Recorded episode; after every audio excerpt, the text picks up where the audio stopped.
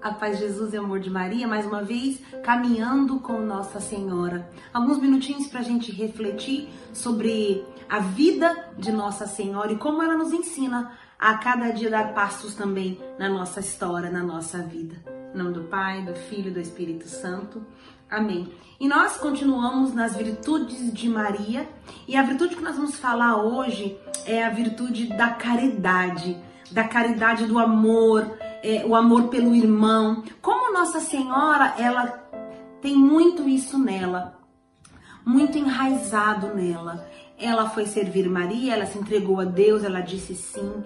E na cruz, quando João recebeu Maria e a levou para casa, ela foi cuidar dos discípulos, ela foi ajudá-los a viver aquele tempo de espera até que o Espírito Santo pudesse vir. Maria, ela soube servir, ela soube amar, e nós também precisamos buscar essa virtude. Temos visto neste tempo de pandemia as pessoas uh, tendo mais caridade, tendo mais amor, tendo mais compaixão, solidariedade, algumas uh, doando alimentos, doando máscaras, né, visitando, indo em hospitais levar máscaras, como uns, umas amigas a minha que for, foram.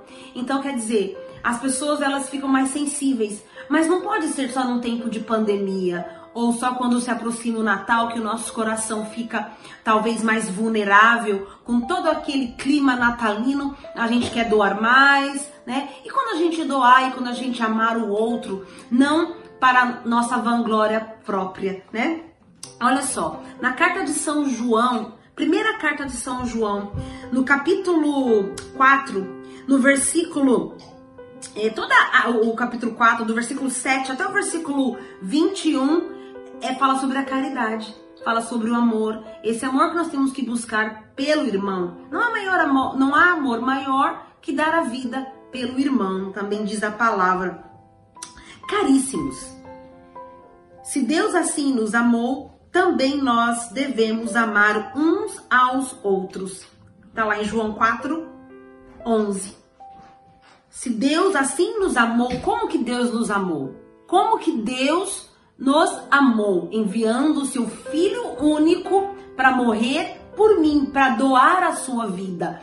E Jesus deu a sua livra, a sua vida livremente para matar, para aniquilar o meu pecado e para nos salvar. Não há maior amor. Então que nós possamos também doar a nossa vida, dar a nossa vida para aqueles que precisam, para aqueles que estão ao nosso redor, não tenha reservas, não tenha medo. Não deixe que, quando passar a pandemia, nosso coração se endureça de volta. Amemos as pessoas. E mesmo que talvez a sua opinião não combine cada outra, ou talvez você não acredite naquilo que o outro acredite, nós estamos vivendo um tempo assim de muita ira, de muita maldade, de muita raiva, especialmente agora com as ah, redes sociais.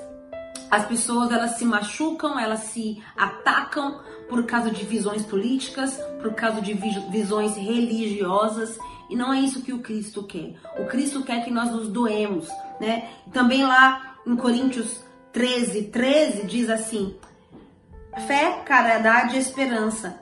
Porém, das três, a maior é a caridade, é o amor. É o amor que nós temos pelo nosso irmão, é o amor ágape. Primeiro eu busco o amor de Deus, eu trago esse amor para mim, eu vivo esse amor em Deus. E esse amor ele se realiza, né, quando eu amo os irmãos.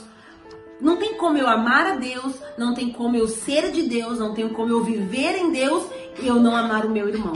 Então que nós possamos pensar nisso hoje, seguindo as virtudes de Nossa Senhora. Ame o seu irmão, dê a vida por ele, né? E se Deus enviou seu filho para morrer por nós e Jesus se doou livremente, se doe também livremente para aqueles que estão ao seu redor, para aqueles que estão perto. Não precisa fazer grandes coisas, grandes coisas grandiosíssimas. Faça o que está ao teu alcance.